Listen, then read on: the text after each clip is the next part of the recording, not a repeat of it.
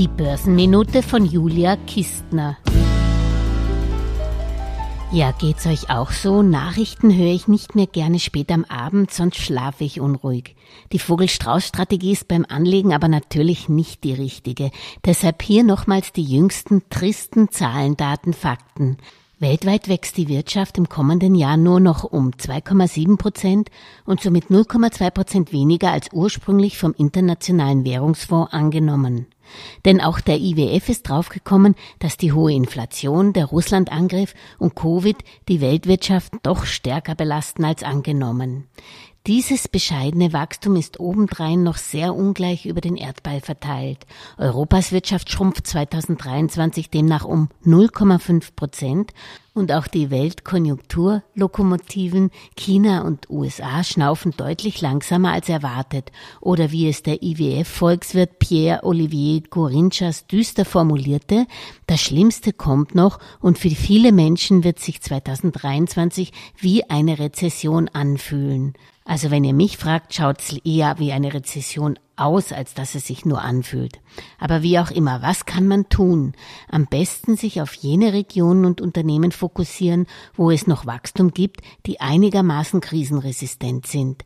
Das sind etwa Unternehmen, die im letzten Quartal bewiesen haben, dass sie Preise weitergeben können. Und wenn nun einmal in den USA Rezession herrscht, in Europa sowieso, dann fließt das Geld wieder zurück in die Emerging Markets. So war es Anfang der 90er und auch zu Beginn der Finanzkrise 2008. Die Rezession in den USA dauerte damals acht bzw. 18 Monate. Allerdings war es Anfang der 90er Jahre auch die Euphorie über die Globalisierung und den Abbau der Handelsbarrieren, die die Finanzbranche in Mexiko, Brasilien oder die Türkei investieren ließ.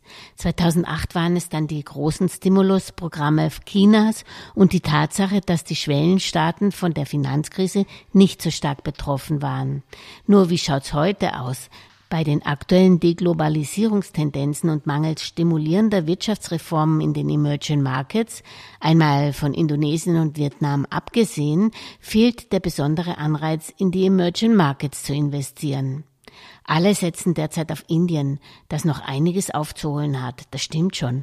Man kann dies auch über Fonds oder ETF einfach tun. Nur beruht hier das Wachstum vor allem auf den nicht börsennotierten KMUs. Es ist wenig investierbar. Ich denke, hier setzt man als langfristiger Anleger mit begrenztem Vermögen trotz allem besser auf einen breiten Emerging Markets Fonds als nur auf Indien. Wem auch das zu riskant ist, der kann statt auf einem Sparplan auf den MSCI World Index in ein Produkt auf den MSCI All Country Index einzahlen, der zumindest die Emerging Markets nicht ausklammert.